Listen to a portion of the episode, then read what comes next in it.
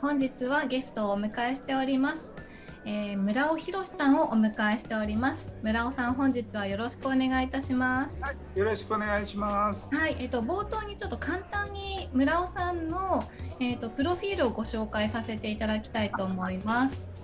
えー、村尾博さん、1955年福岡市博多生まれ。私立西南学院大学法学部卒業コピーライター編集ライタープランナー編集商品広告まちづくりを経て月間海外不動産情報誌の出版および海外不動産会社の経営に携わる現在特定非営利活動法人おばあちゃんの知恵袋の会理事長また気候生態院向倉井委員長ヒーラー貴公子としてご活動されております。えー、村尾さん、プロフィール間違いないでしょうかね？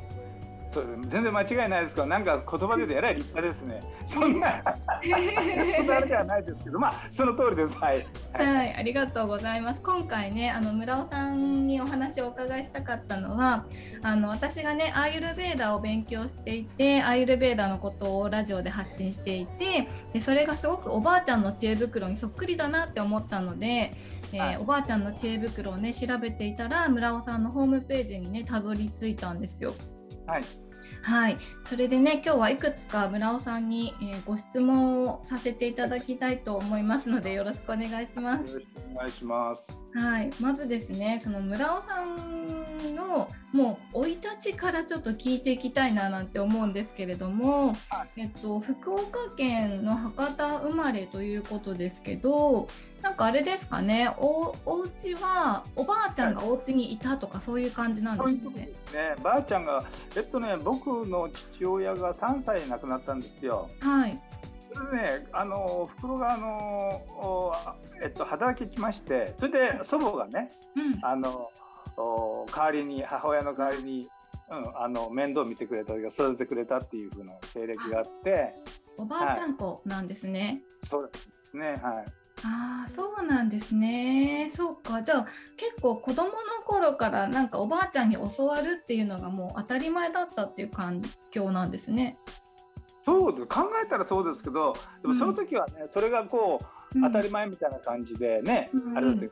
だからその明治時代明治何年かな？明治の生まれでしたからね、うん、あのそこはね。だから明治の文化をこ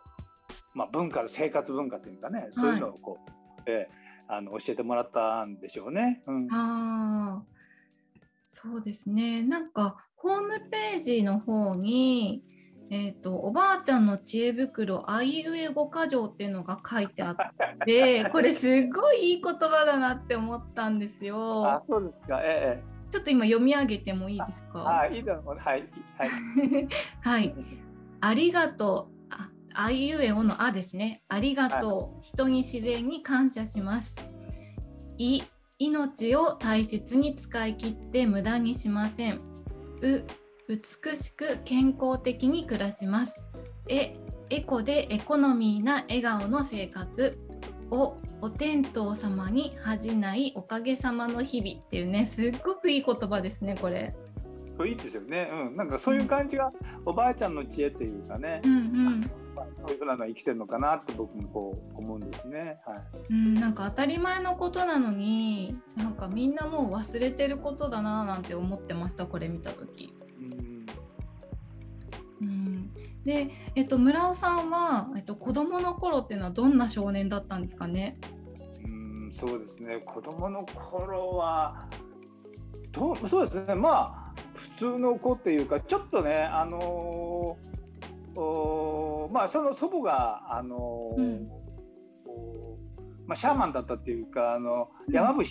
すね。うん、ああ、ね、はい、はい、はい。山伏でお弟子さん連れて、はい、まあ、よく山にこもったりとか、うんうんうん、そういうことでうちの家が実家のその家がねあの教会を兼ねてたんですよ、うん、あの修験道のね。はいはい、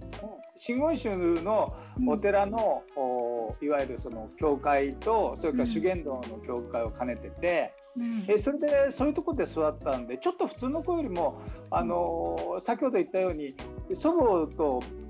ずっと暮らしてましたから、うん、あのそのなんていうの修験とかその真言の、うん、あのちょっと摩訶不思議な世世界っていうかそんな日常生活にあったんでね。だからそういうふうな形でこうちょっとなんていうかなあの普通の子よりもあのちょっと変わってたかもわかんないけど自分ではあんまり気が付かなかったんですけどね。あそうですね確かに変わってるというかあんまり聞かないですね。なんかおばあちゃんが修行されてたみたいなねお話っていうのはね。でも僕はその生まれてる時からそういうふうな環境だったから全然その他の家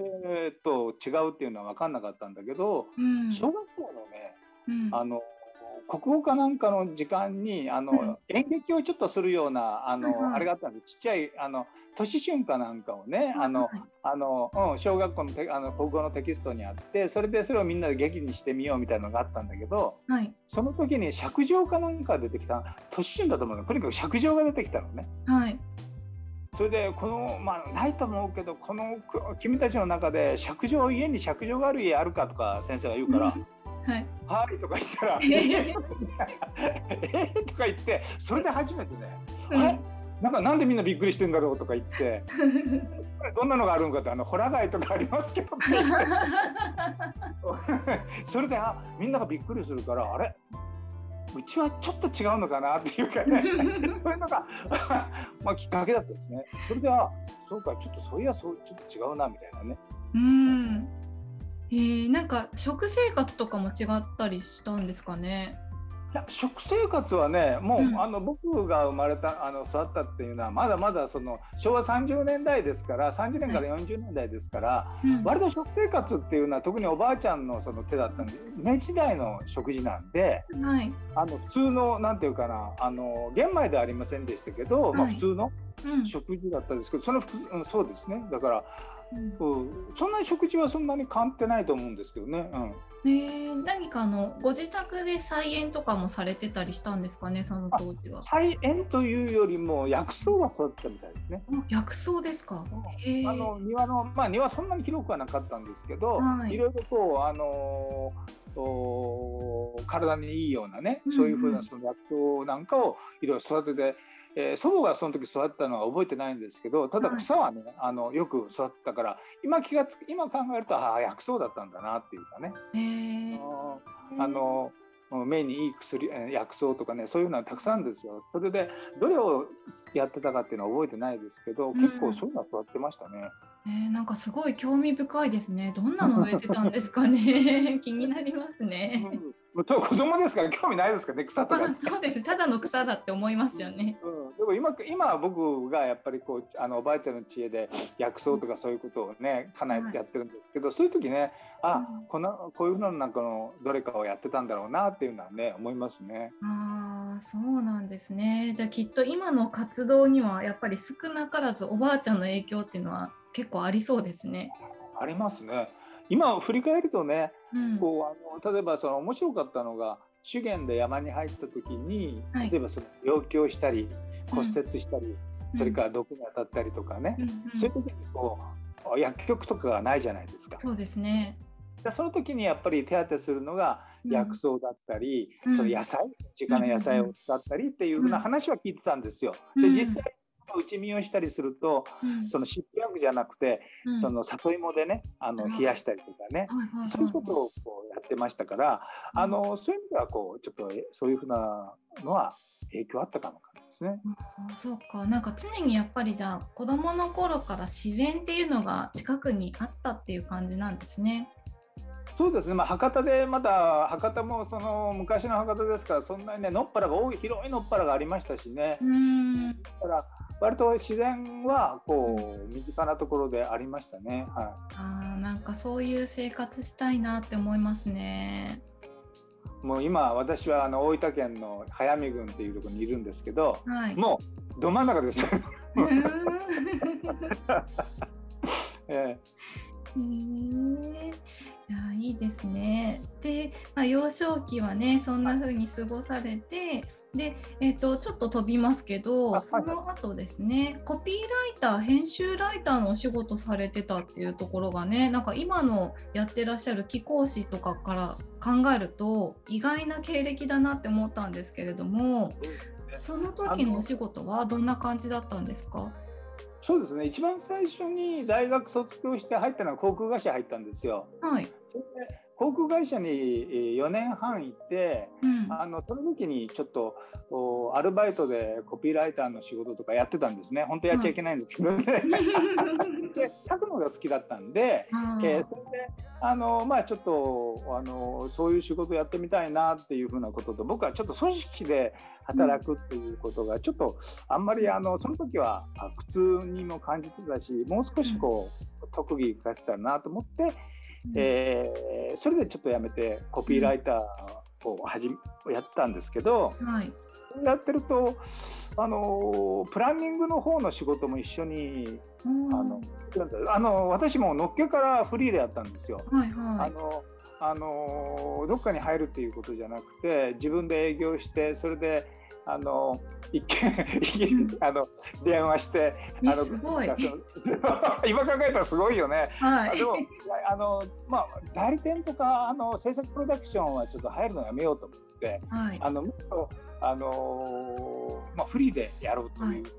で自分でですねそういうことやってでクライアントがついて、はい、それで、えー、そこでやってたらこうプランニングの方なんかの仕事も来てみたいな感じで、うん、だからそのコピーライターとかプランニングとかそこもこうパックでこう仕事をするような感じで,、うん、であとデザイナーとかフォトグラファーなんかの人たちなんかをこうなんてネットワークしてね、はい、それで雇うわけにはいかないですからもうフリーをネットワークして舞台作ってみたいな感じでやってたんですね。そういう感じだったんですね。すごいな、なんか自由ですね、すごく。自由っていうか、なんかそういう感じでね、うん、まあやったっていうことですね。えー、なんかその書くことに対しての才能とかは子供の頃から結構あったんですか？そうですね。そんくまあ書くことが好きだったんですよね。だから、うん、で自分は今考えたらすごく恥ずかしいんですけど当時はだからそのコピーライターをあのとかその文章のライターなんかなりたいと思って僕は文章うまいっていうふうななんかそういう気分があったんですよ。で今考えたらね当時の読んだらすごく恥ずかしくて下手なんだけど よくクライアントとかでやってくれと思うんですけど、でもそれでまああのでもクライアントねあのスポンサーさんとかがすごくあの丁寧に指導してくれたり、情報上教えてくれたりとかね。ね、結構取ってもらったみたいな感じがありましたね。だから事務所ね早かったんですよ。事務所ね、うん、え持ったのが1年かかなかったんじゃない？自分の事務所を。た、うん、なぜなぜかというとクライアントさんがタダで貸してくれたんですよ。ビルの一室を。すごいな。だからねラッキーだったんですね。いい人に、うん、あのいいかどうかわかんないですけど本当に僕にとっていいいい人と巡り合って、その部屋を貸してくれたりとか、うん。うん、あの結構ねイタリアで尽くせれてね、えー、あすごいですね。やっぱりじゃああれですね。自分でこれだって思ったものはとにかくやってみるってすごい大事ですね。いろいろサポートしてくれる人がどんどん現れてきてうまくいくんですね。ありますね。はい、うん運命は神様が開くというけれど、まあ、本当はその向こうには神様とかそういうのあるかもわかんないですけど、まあ、人が開いてくれますからね。だから、ね、人がこう次の扉みたいな感じでそういうのをね、ました、はい、そうですね。本当に出会いによって開かれていくみたいな感じですね。そうですよね。うん。そうなんですね。で、海外の不動産っていうのもすごい気になるんですけど。そうですね。あのそれはね10年ぐらいそのその仕事をやったんですよ。まあ、あの国会社辞めてそれで10年と、まあ、フリーで仕事して、でちょっとねあの割とあの渋谷な渋谷のところのあのにちょっといいところに事務所を作って中に部屋の中にアボカドの木を置いて、あのコーヒー豆のあのなんか大きな箱をあの机みたいな感じでとかね、ちょっとねあのぶっちゃったあの ことをやってたんですけど、はいはい、その時に人生って面白いんですよなんで友達の引っ越しをある時手伝って、はい、それで帰りかけ一人で居酒屋に入って、うん、で思ったんですよ。俺は何したいのかなっていうか、うん、そのまあ国会社辞めた時もその何て言うかなこれがやりたいというよりもなんかもっと自由にやりたい組織が嫌だなみたいな感じで辞めた部分もあったんで、はい、なんかいいのかなこのままもうもういいのかなこのままでと思ったことがあったんですね、はい、思ったと居酒屋で、はい、俺が何がしたいかなと思ってじっと考えたら、うん、あ俺はいろいろ雑誌とかにも書いてるけど、うん、あ自分で雑誌を作りたいという気持ちがあったんですよ。あとあのー、海外の仕事をとにかくしたいなってこれそれまでね、うん、その時40ぐらいの時だったんですけど、はい、ネパールとインドしか行ったことなかったんですよね。それで、あの全然西側諸国なんか行ったことなかったし、はい、でなんか海外の仕事したいっていう気持ちがあるのと、はい、サラリーマンをもう一回やり直したいという気持ちがあったんですよ。あの、やっぱりフリーって強いようで弱いんですよね。あの揉まれないですから人に。そうですね。自分がやっぱりあの誰からも注意されることもなく自由っちゃ自由ですけど、うん。うん、なんでだから毎日自由っていうかだから半分半面そのリスクがあるんですけどね。まあ決まったギャラが来ないという。はいはいはい。まあその人に揉まれ弱いっていうね、うん、まあ、まずいんじゃないかなとこの3つはね、うん、すごいあの思ったんですけど、うん、そう思ったらね、うん、面白いんですよ。あの仕事がなくなり始めた。んですえー、導かれ始めたんですか？わかんない。その時はさ仕事がね激減したんですはいはい。仕事が激減して、うん、でそれで事務所を、うん、あの閉ざして、はい、で自宅で仕事をするような感じになって、うん、そのまあ結構あのそれでねあじゃあサラリーマンがいいのかなみたいな。サラリーマンそういう俺なりたいよなっていう気持ちになったんで、行ったんだけど、結局全然どこも取ってくれなくて、うん、で全然そのあのー、道が閉ざしてしまったんですよ。うんうんうんでその時にこれやってこの仕事をやってみるや見るかみたいなことがありましたよね。うん、ででそれで、えー、その不動産の会社だったんですけど不動産の会社の、まあ、これちょっとやってみるかみたいなことの仕事があったんで、はい、その仕事を手伝ったら、はい、結局海外不動産の方にの道が開けて、うん、うん、そして結局海外不動産の,、まあ、あのそこのグループ会社の子会社ですけど、それをこうちょっと経営するようなことになって。えで結局作りたかった情報雑誌雑誌も作ることができたんですね。雑誌を作ってですね。それで、はい、海外も結構行きましたね。であのー、まあテロがあってね、はい、2001年テロがあったんですけどうちニューヨークの ニューヨークが メインマーケットだったんですよ。うん、あそうなんですか。そう。それでね前日までものすごくあのとにかくあちょっと村尾さん声が聞こえない通じです。